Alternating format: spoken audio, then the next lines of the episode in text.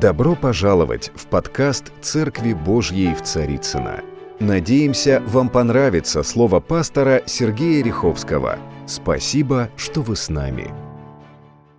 Тема сегодняшней проповеди, о которой буду говорить, она такая немножко а, прозвучит как кухонная. Э, как кухонная, такая немножко деревенская. Если кто-то видел вчера ролик, который мы выставили с приглашением на сегодняшнее богослужение, там снимаюсь на фоне какой-то такой инсталляции мельницы. Ну, такая, знаете, такая деревенская идиллия «Сметана и пух». Вот так называется проповедь «Сметана и пух». Сметана и пух. Кто любит сметану, поднимите руку. Знаете, я очень люблю сметану. Любил сметану в детстве, потому что были, у нас не было сметаны в детстве. И поэтому, когда мне было лет 13-14, мы поехали в, Белору, в Белоруссию, на миссию, там благовествовали. И в одном из белорусских городов, там мы пришли в одну деревенскую избу, и нам говорят, слушайте, ну давайте вот, вы же москвичи худенькие, бледненькие какие-то. Давайте вас накормим сметаны. Для меня слово, о, сметаны. Я говорю, давайте. И меня как накормили, у меня к ночи 41 температура. Ну, потому что я съел вот все, что они дали. Я думаю, что это половина трехлитровой банки. А это же деревенская сметана. Там не только ложка, понимаете, стоит. Там. И все. И я прям вот, ну, к утру там помолились, я уже исцелился. И потом я много лет не мог смотреть на эту сметану. Ну, вы скажете, ну, сметана здесь все понятно, а пух-то при чем? Это такое маленькое вступление сейчас будет, естественно, все поймут. Ну, вообще-то, такая тема сложная этой проповеди, но, надеюсь, она кого-то вдохновит, кого-то укрепит, кому-то даст правильную мотивацию, потому что все, проблема-то в неправильной мотивации, если пух летит из нашей сметаны. Кто видел, когда пух летит из сметаны? Никто не видел? Слава Богу. То есть она у вас не прокисала, не покрывалась грибком? Нет. Нет, я сейчас говорю о другом пухе.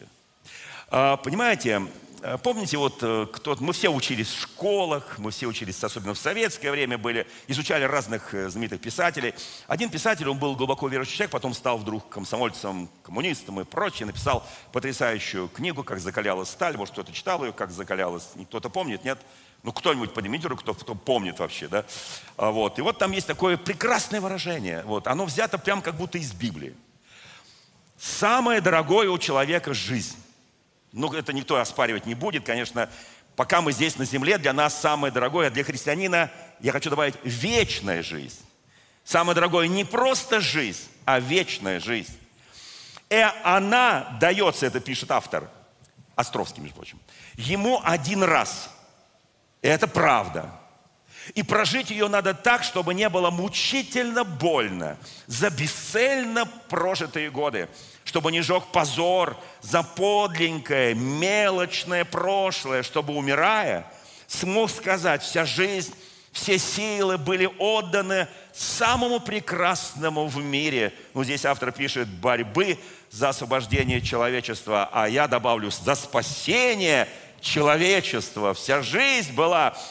И надо спешить, ведь нелепая болезнь или какая-нибудь трагическая случайность могут внезапно прервать ее, эту жизнь.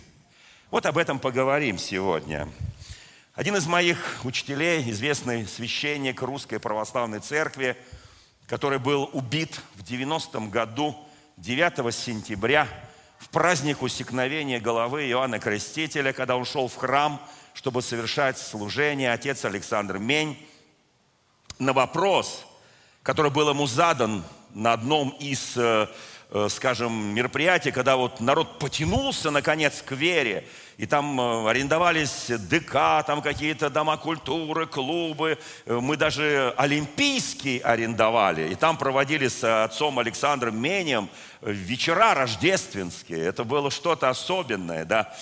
И вот, что он сказал, когда его спросили, что означает ядро христианства – я, собственно говоря, мог бы даже без отца Александра Меня это сказать, но так как он первый это сказал, я обязан э, прислушаться к автору. Ядро христианства, сказал священник православный, его центр не в храмах, не в колоколах, не в истории, не в искусстве. не в богословии, не в философии. Два слова заключают в себе ответ на этот вопрос, что является ядром христианства. Это Иисус Христос. И дальше он продолжил. Евангелие Христа. Вот основа христианства. Христианство пришло на Русь во все оружие великой многовековой культуры. Здесь он перечисляет эту культуру. Но когда христианство в языческом Риме, в Римской империи победило язычеством, оно было безоружным. Оно победило язычество, но оно было безоружным. У него не было ни колоколов, ни церквей, ни икон, ни крестов, ничего, даже богословия. В техническом смысле слова был только один Иисус Христос. Этим христианство отличается от всех других религий, от каждого мировоззрения, от каждой высокой этики, высокого искусства, потому что в спасении Христом есть все – Скажите аминь. В дохристианском мире, это я все продолжаю его речь, были историки, великолепные учителя Малой Азии, Платон, греческий великий мыслитель, все, что хотите, там было. Но Христа там не было. И дальше он продолжает. Он есть стержень, основа, ядро. Поэтому в Библии он говорит, я есть альфа и омега, я начало и конец. Вот почему великий русский писатель и поэт, и писатель Пастернак сказал следующее в докторе Живаго. Замечательные слова, которые Христос, ну, через его произведение говорил перед смертью, ну, в таком стихотворном виде. «Я в гроб сойду и в третий день восстану, и как сплавляют по реке плоды, ко мне на суд, как баржи каравана, столетия выйдут, поплывут из темноты». Недаром счет нашей эры идет от Рождества Христова. Слава нашему Господу, драгоценные! Я очень хочу, чтобы мы понимали, что все будет в этой проповеди крутиться вокруг личности Иисуса Христа, даже ветхозаветные истории, новозаветные истории, они будут вокруг личности Иисуса Христа. Вы знаете, эта история в молодость, когда мы с моей супругой были, ну, она сейчас молодая достаточно, вот, ну, когда мы были совсем молодыми, это где-то 70-е годы прошлого столетия, и когда мы ездили там по городам и весям Большого Советского Союза, по церквям, мы там служили, проповедовали. Тут мне прислали видео мою проповедь на крещение в районе Касино на острове, на озере Святом, где мы крестили я не помню сколько там, может быть, полторы сотни людей сразу, да, вот, но это 90, 1990 год, 33 года назад, я даже себя не сразу узнал, я там без бороды, такой, знаете, максималист э, христианский, но я понимаю, что вот, знаете, вот были такие времена, удивительные времена, и вот тогда у нас много было разных интересных историй, которые происходили в общинах, в церквях. Вот одна история меня особенно, особенно тогда как-то не сильно, с одной стороны, волновало, а с другой стороны, я понимал, как бы вот не попасть в такой просак. А я уже был пастырем, уже я был старшим пастором э, в 90-м году. Вы знаете, ну, давно было, правда, да? Кто был христианином в 90-м? Поднимите руку. Вот я вижу одну руку. Еще?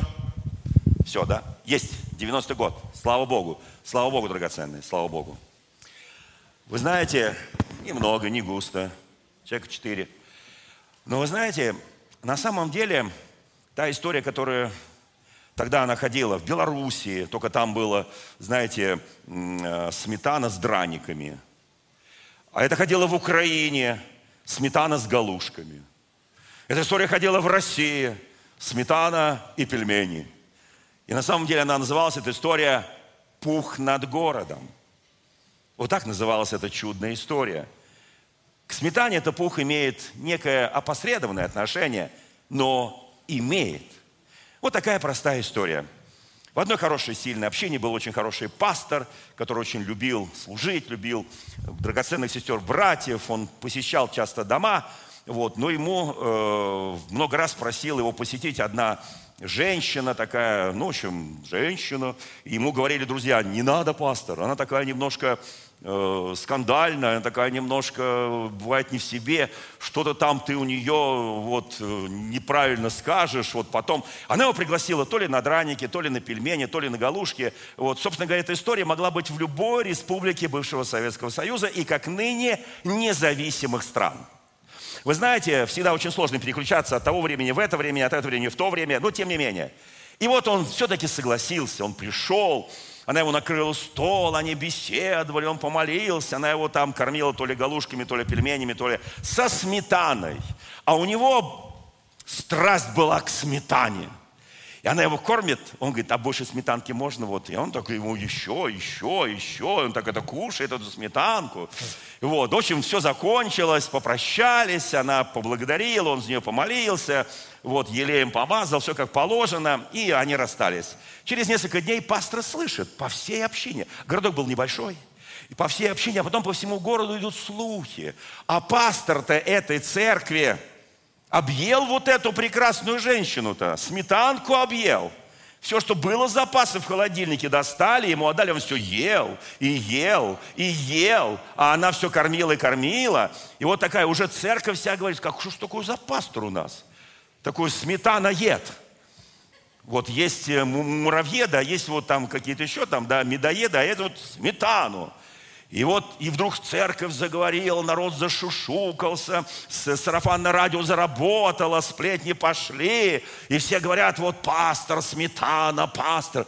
И он понимает, что уже весь маленький городок уже это все обсуждает, какой он вот такой нехороший пастор взял, объел эту женщину.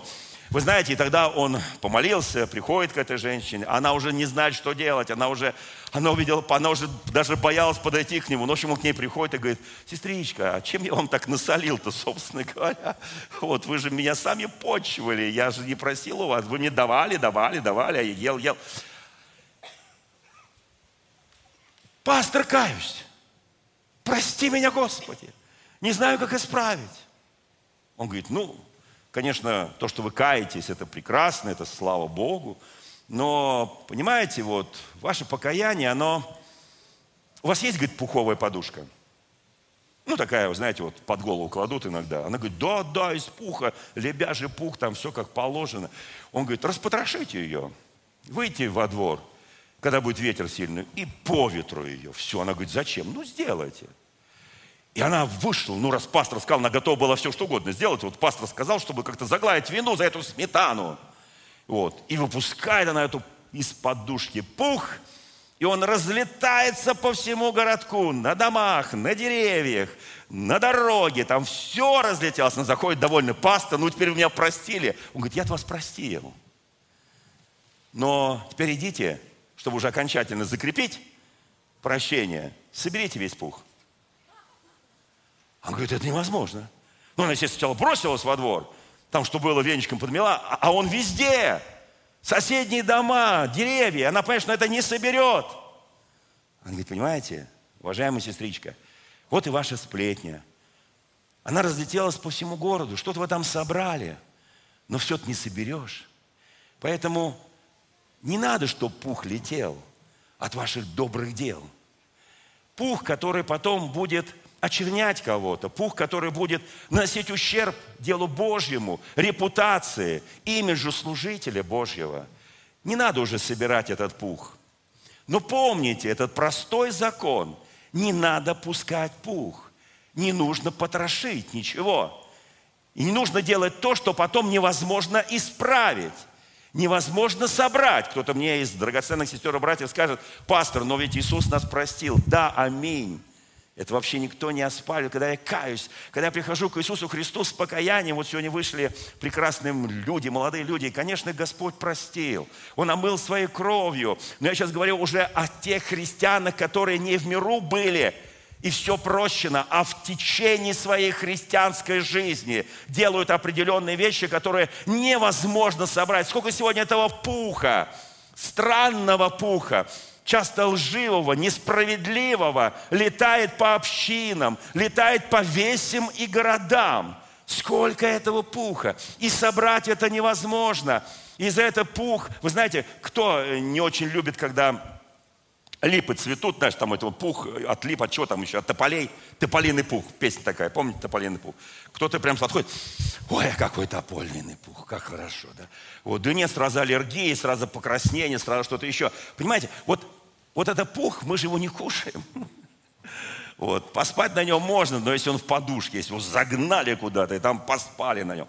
Вы знаете, итак, первое, о чем я хотел сказать, как это пух иногда изменял жизни царей, изменял жизни очень мудрых, умных людей, как он делал их ничтожеством, как то, что они сделали с скоростью пуха, а еще ветер – распространялось, и потом невозможно это собрать. И люди очень плохо заканчивали свою жизнь. Позвольте мне первую историю. Это история про человека, который был ближайшим советником царя Давида, который был во всех его радостях и горестях, во всех его бедах. Великий царь Давид, царь Израиля, рядом мудрейший из мудрых, о котором все говорили определенные вещи, потому что на самом деле этот человек, его звали Ахитофел. Это был мудрейший, хотя его имя э, не сразу э, все знали перевод. Она, это имя, оно, это имя, но переводится на русский язык с древнееврейского «брат безумия и глупости». Мудрейший из мудрых. Главный советник, представляете, вот у, у какого-нибудь царя, у нас там президента, главного советника зовут – брат безумия и глупости. Вы пошли бы к такому советнику, нет? Нет, да? А к нему шли все. Более того, все люди, советы же Ахитофела, которые он давал, в то время считалось, как если бы кто спрашивал наставление у Бога. Ни много ни мало. Совет Ахитофела таков был всякий для Давида и для Авесолома, и для всего царства – то есть все, что он скажет, это как бы вопросить Бога, как бы получить откровение от Бога, пророческое слово. И этот человек жил очень, очень. Кто такой Ахитофел? Ну, имя понятно. Он родился в одном из городов недалеко от Иерусалима. Близкий друг, спутник, советник Давида. Он был, несомненно, самым известным законником, то есть знающим весь закон своего времени. Его Совет считался как слово Господа. Вы знаете, и вот вдруг с ним что-то случилось. Когда сын Давида, Авесолом, восстал против своего отца, чтобы отобрать у него царство, первый, кто перешел на его сторону, это был Ахитофел. И это было очень, очень показательно для всего народа Божьего – и когда они увидели, что там Ахитофел, они сказали, победа за Авесоломом. Давид, беги. И Давид, когда узнал, что именно Ахитофел стал главным советником Авесолома, он берет своих немногочисленное маленькое войско друзей и убегает из Иерусалима, чтобы спасти себе жизнь. И тогда, когда Давид убежал, Ахитофел приходит к Авесолому и говорит ему, послушай, ты должен сейчас снарядить небольшое войско, маленькое. Сейчас Давид, он в шоке, он не ожидал, он убегает, он растерян, у него нет силы, духа. Догна... Позволь, я возглавлю это маленькое войско, мы догоним его и убьем его. Лучший друг, лучший советник. Что произошло? Откуда полетел этот нечестивый пух – который невозможно было собрать. Но всему есть свои причины. Мы даже знаем, что смех без причины признак чего-то не очень, ну, как имя Ахитофел. Теперь вы знаете, когда человек делает глупость, вы говорите, Ахитофел. Ахитофельчик мой, что ж ты себя так ведешь-то? А тут скажет, чего-чего, какой Ахитофел? Какое-то не русское имя, да, не русское, потому что вся, вся, все наше православие, протестантизм, католицизм, все основано на Библии. Она, простите, вся написана евреями. Нравится нам это или нет? Кому это нравится? Мне нравится. Мне нравится. И знаете, и, и все, и вот и все же понимают, что сейчас это совет, он будет исполнен. А Веслом говорит, да, это мудро. И вдруг доходит это, там же все быстро, быстро, сарафан радио, до Давида. И у него такой друг был, Хусей, умненький, второй еще друг. Ну, может быть, не как слово Господа, но друг. И Давид говорит, Господи, это Давид, великий царь Израиля, говорит, Господи, кто разрушит совет Ахитофела? То есть он понимал, что этот пух, он полетел по всему Израилю. Это поймать уже невозможно. Это остановить уже невозможно. И все сильные, которые были за Давида, которые с ним сражались в войнах, они ослабели духом, они ослабели телом, они ослабели душой.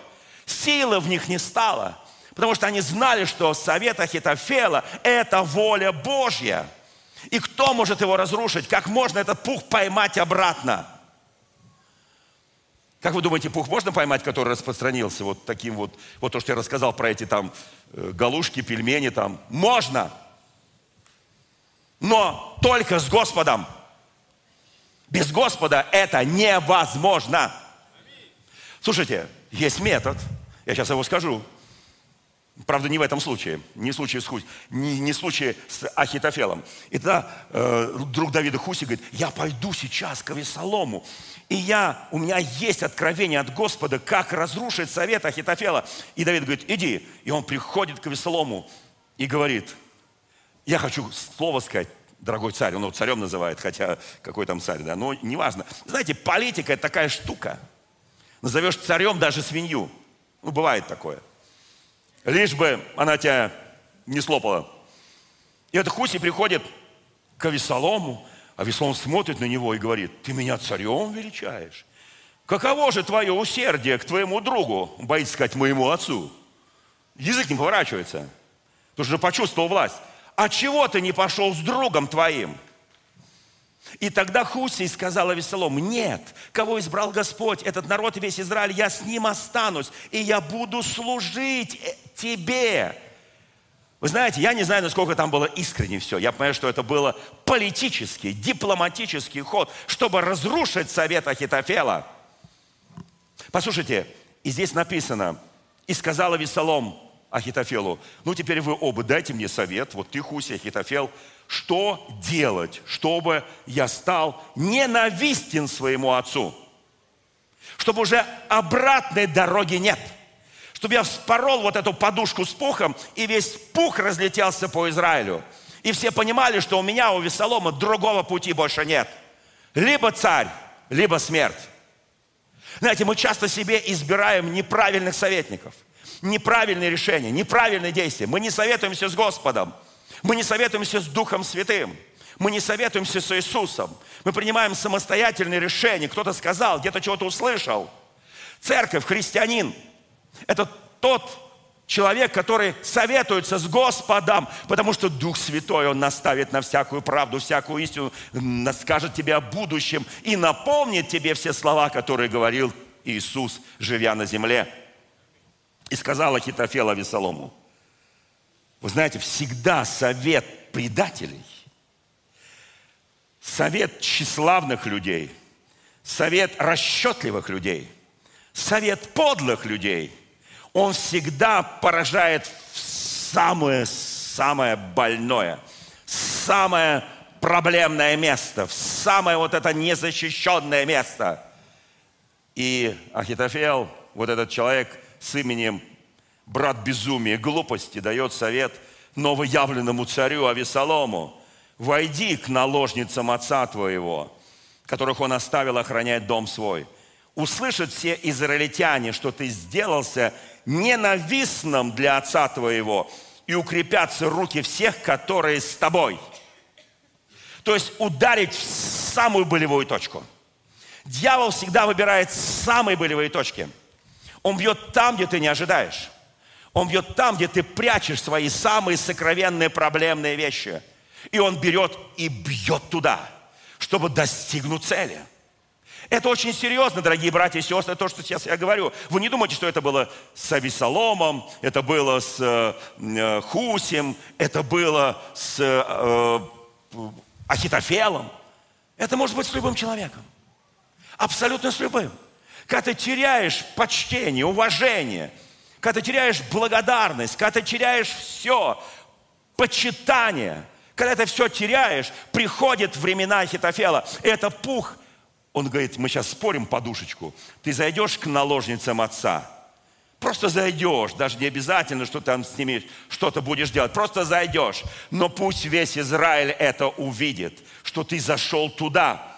Пусть весь Израиль пред глазами всего, и дальше написано, совета Хитофела, который он давал в то время, считались, как если бы кто спрашивал наставление у Бога. Как вы думаете, Бог может посоветовать сыну войти к наложницам своего отца? Нет. Но народ настолько был отравлен – вот этой новизной, вот этими возможностями, которые показал, а он же там собирал всех обиженных, кого Давид обил. Всегда есть обиженные. И он их настроил. Вы знаете, друзья мои, это очень серьезно. Это медленный процесс, медленный процесс. Это медленный процесс. Я помню однажды, я был, сейчас не помню, то ли еще школьником, то ли студентом, пришел к одним своим друзьям, они химики. Химики, они изучали там разные явления, прочее, там, как животные реагируют Э, кто-то издевался когда-нибудь, я не издевался, расскажу, над лягушками. Никто, святые. Никто никогда. Слушайте. Вот почему вы христиане. Скажите, при чем здесь лягушка? А я объясню, при чем здесь лягушка. Знаете, я присутствовал при одном эксперименте, я возмутился и ушел просто. Потому что э, ну, нельзя на это смотреть. Мои, там, в общем, мои же там одногодки, нам, может быть, было там, не знаю, по 16, он посмотрите, говорит, это, говорит, очень интересно, как лягушка любит джакузи. Тогда было другое слово, ну, неважно, баню. Я говорю, в смысле? Берется, говорит, лягушка, сажается в холодную воду, ставится на газ, на медленный огонечек, и начинает разогреваться, разогреваться, разогреваться. И ей так сначала хорошо, комфортненько, тебе тоже все больше и больше и больше и больше джакузи, уже все, там все отлично, она думает, она уже в парилочке, и приходит смерть. Потом они берут другую лягушку, и вот кипящая горячая вода. Они ее бросают в эту воду. Лягушка мгновенно долетает до воды – видимо, обжигая передние и задние лапы при этом, и немножко, так сказать, как это называется, брюшко, она бьет лапами по этой кипятку, и она выпрыгивает с мощью, да, она обожгла себе немножко конечности, немножко брюшка, но она живая. Когда медленно ты варишься в различных обидах, в различных болях, в различных несогласиях, в различных предложениях. Знаете, как дьявол приходил ко Христу и говорил, подлинно ли сказал Бог, а подлинно он сказал. Так, у меня что-то опять с моим микрофончиком, чудным, чудесным. Раз, два, три. Меня слышно? А, и так, и так слышно, ну, слава Богу. А, видимо, эмоционально проповедую. Шкала там, видимо, имеет ограничения.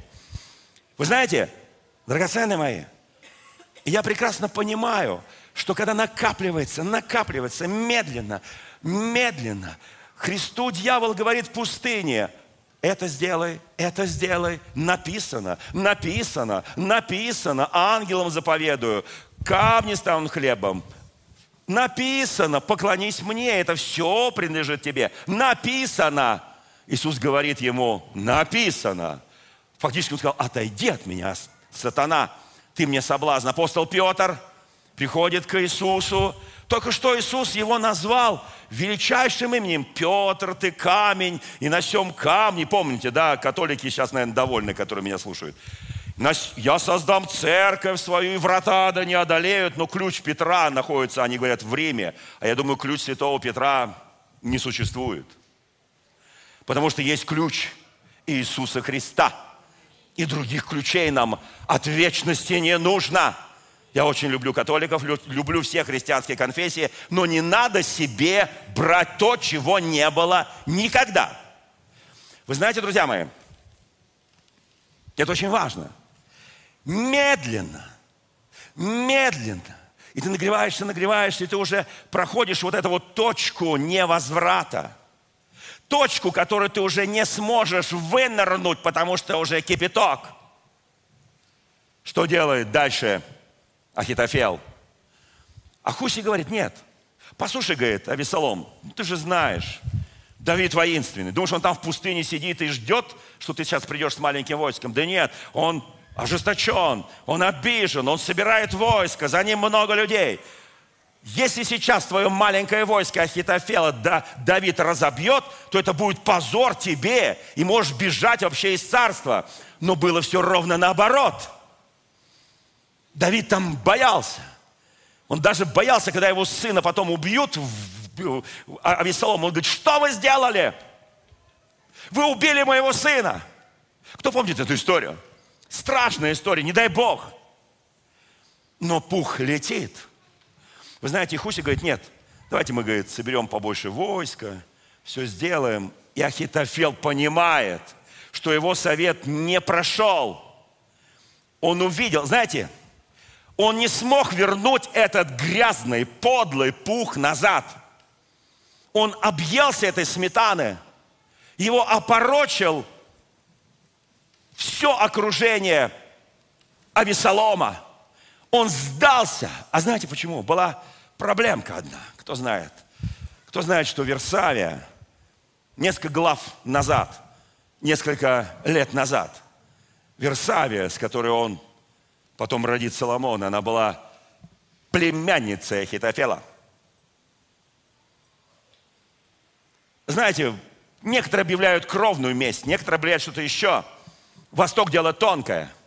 Но послушайте, это очень серьезно. Он носил все эти годы.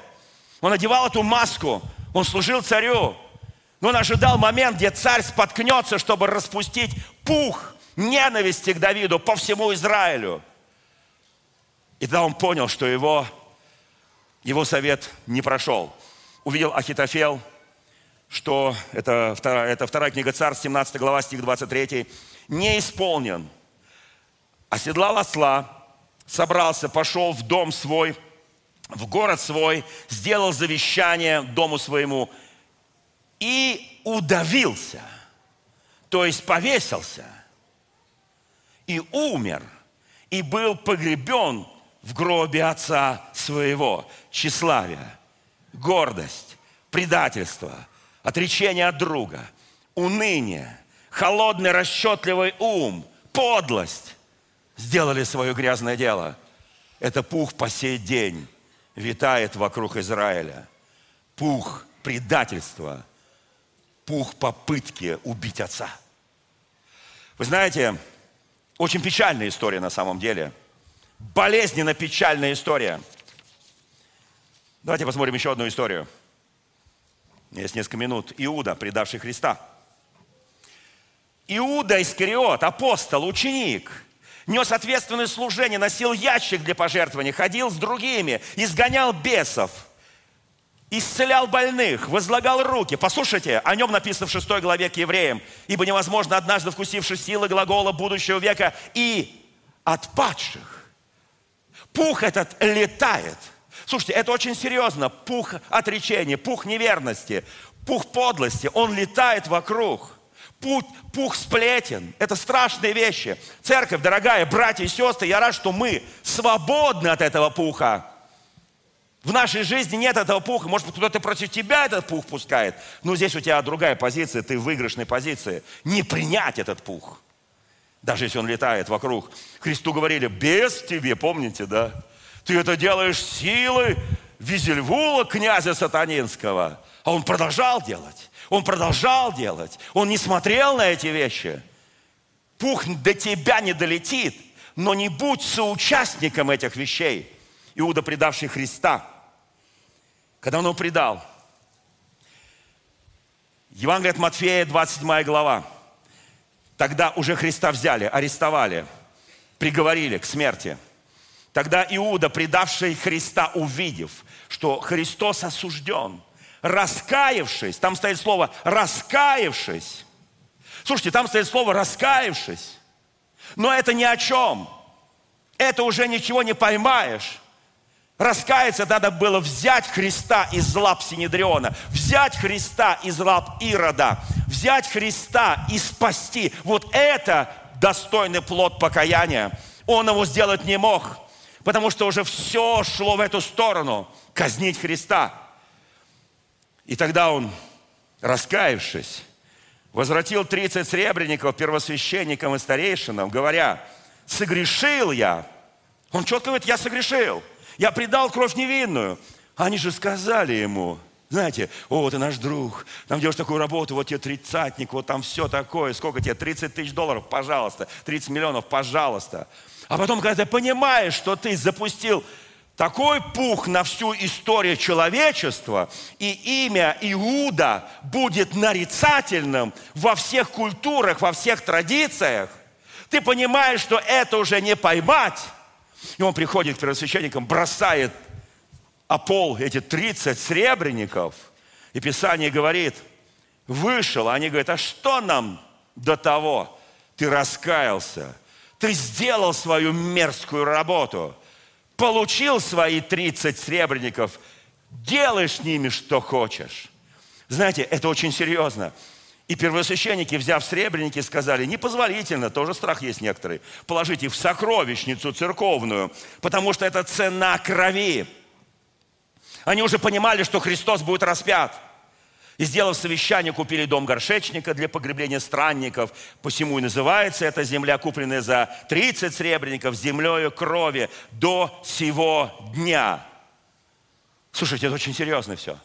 Вот этот пух уже нельзя было нельзя было поймать, его нельзя было остановить. И он пошел и повесился.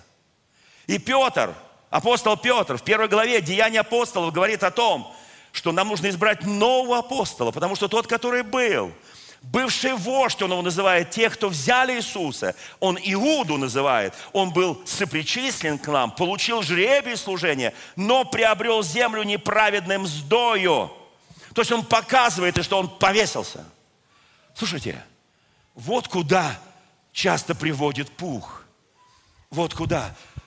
Кто скажет, не надо есть сметану. Сметану надо есть. Когда меня куда-то приглашают, а я стараюсь как-то немножко избирательно, потому что помню ту историю про сметану. Вот. Я не скажу вообще, что я люблю. Я сам хороший повар, я могу себе приготовить все, что я люблю. Поэтому мне не надо, чтобы я приходил кому-то в гости, меня там кормили, почивали. Нет, не чайку попьем, кофейку тоже, но на этом ограничимся. Послушайте, друзья мои, это очень серьезные вещи. Я сейчас говорю иносказательно, услышите меня сейчас. Иносказательно. Конечно, я буду ходить в гости, понятно, все это такое, к моим друзьям, прекрасным сестрам, братьям. Но давайте еще одну, последнюю историю в этой проповеди. Симон Петр – великий апостол, великий помазанник. Давайте быстренько посмотрим некую такую, э, скажем так, э, Матфея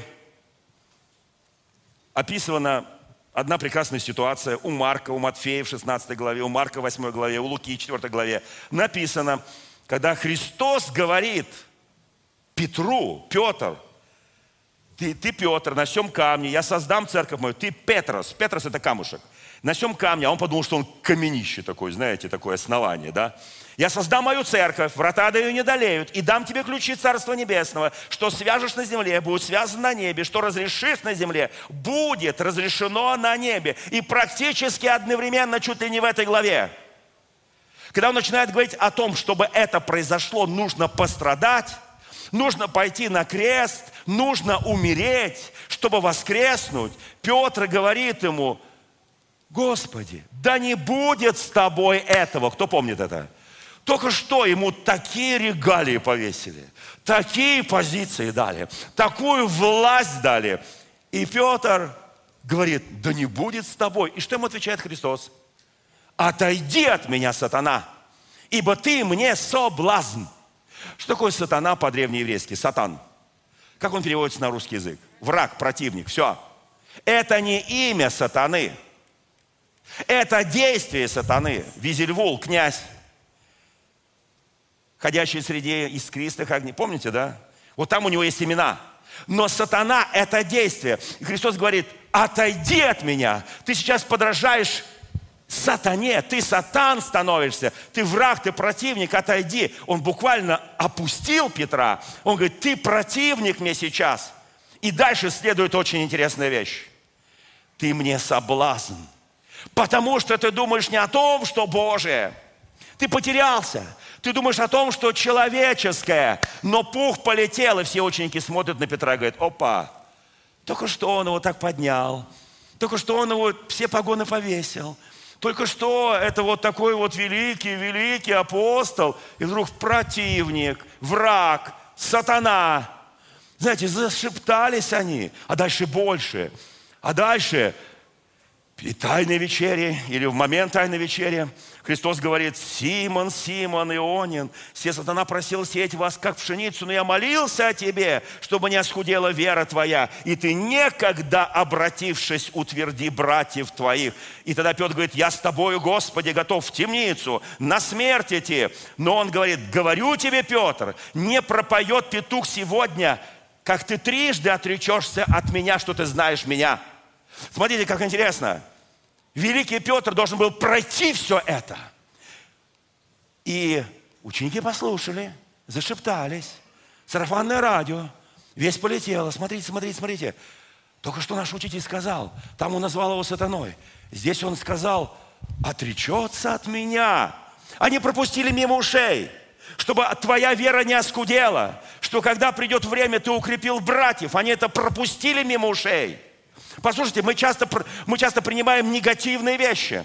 Мы принимаем негативные слухи о любых помазанниках, но мы часто не принимаем то, что о них говорит Господь. О той миссии, которым Господь их приготовил. Когда я молюсь, чтобы не оскудела, друзья мои, я хочу молиться сегодня во время причастия, чтобы не оскудела вера наша. Иногда происходит оскудевание, и Петр понимает, ага, здесь он пролетел, его Христос назвал сатаной. Здесь, говорит, ты отречешься. А потом он отрекается. А потом он бежит и плачет. И он понимает, что Христос сказал однажды, кто отречется от меня пред людьми, от того я отрекусь пред Отцом моим Небесным. Он понимает его шансы. Не то, чтобы стать апостолом, вообще спастись, равны нулю. И поверьте, много людей было желающих разнести этот пух. Много людей говорили, смотрите, Петр, он же себя ставит кого? Смотрите, какой Петр. И весть пошла, и пух полетел. Как это остановить? И когда Христос воскресает, Петр первый бежит туда, убедиться, что он воскрес. Не находит, возвращается назад. К ним приходит в закрытое помещение Христос. Петр не произносит ни слова. Потом следующая встреча, следующая. Потом Галилея, потом там на берегу Генесарецкого озера. И Петр возвращается к своей профессии, он рыбачит. И вдруг он видит, там стоит – Костер горит, стоит человек, и он понимает, кто это. Апостол не понимает, он понимает, что это Иисус. И он снимает одежду, бросается, плывет, приплывает. Они все, Иисус говорит, есть у вас пища? Есть. Какой-то длинный заход такой, да, чтобы собрать весь пух. У Господа, если человек гордый, если человек тщеславный, Господь может довести тебя до момента, когда ты как бы почти переходишь эту черту, но не как Авесолом, не как Ахитофел, не как Иуда. Они перешли эту черту. И когда ты доходишь до этой черты, и вдруг приходит Христос и говорит, помнишь, я тебе говорил, чтобы твоя вера не оскудела, чтобы когда придут времена трудные, тяжкие, ты утвердил своих братьев. Пришло это время – Послушайте, и он задает ему три одинаковых вопроса. А все слушают. Три вопроса. Петр, Симон Ионин, любишь ли ты меня больше, нежели они? Ты знаешь, Господи, стыдно, ученики слушают. Какая любовь, Господи, о чем ты? Сатаной ты его назвал. Пророчество он отрекся, он отрекся. Послушай, о чем разговор с этим гордым человеком? Любишь ли ты меня? Вы знаете, друзья мои, можно подойти к краю, но не упасть. Можно даже поверить в определенные вещи, сделать какие-то глупости, но не свалиться в эту пропасть. Я сейчас говорю к тем, которые знают, что это такое, которые подступали к краю этой пропасти. Господь будет держать тебя. Будь искренне с Ним, будь верной Ему. Господи, Петр хотел сказать, ну пух-то летит, он будет лететь по всей истории церкви. Иисус говорит, паси моих овец. И вот этими тремя словами, паси моих овец. Иисус собирает весь этот пух с деревьев, с умов, с сердец. Он собирает весь этот пух и сжигает его на кресте. Крест – это позор. Властно подверг позору. Друзья мои, никогда не отчаивайтесь. Никогда не опускайте руки. Идите до конца. Будьте твердые в вере. Помните, что на нашей стороне Господь Иисус Христос. И Он не даст тебе упасть, даже если ты не... Вы знаете, будь как та лягушка, которую кинули в кипяток, и ты фух обратно. Немножко обжегся, немножко там пузика, что там, лапочки, брюшки, что-то поджег, чуть-чуть помажь елеем во имя Господня. Вот. Но не варись в этих пуховых сплетнях, не варись в этом кипятке, не слушай всяких поносителей. Послушайте, это очень серьезно то, что я говорю, потому что впереди нас ожидает в России мощнейшее пробуждение, мощнейшее действие даров Святого Духа. И в каждой церкви, включая нашу церковь, начнется мощнейшее движение. Я верю в это. Я знаю, что Бог приготовил себе народ, который будет бесстрашен, который пойдет и победит. И многие из тех, которые думали, все, это сейчас пух меня сметет. Да пух не сметет тебя. Он разносчик. А Иисус берет и говорит, паси моих овец. Паси моих овец. И Он собирает все то, что о тебе кто-то пытался сделать грязно, негативно и подло. Друзья мои дорогие, да благословит тебя Господь. Дорогие друзья, спасибо, что были с нами. И до встречи на следующей неделе на подкасте «Церкви Божьей в Царицына.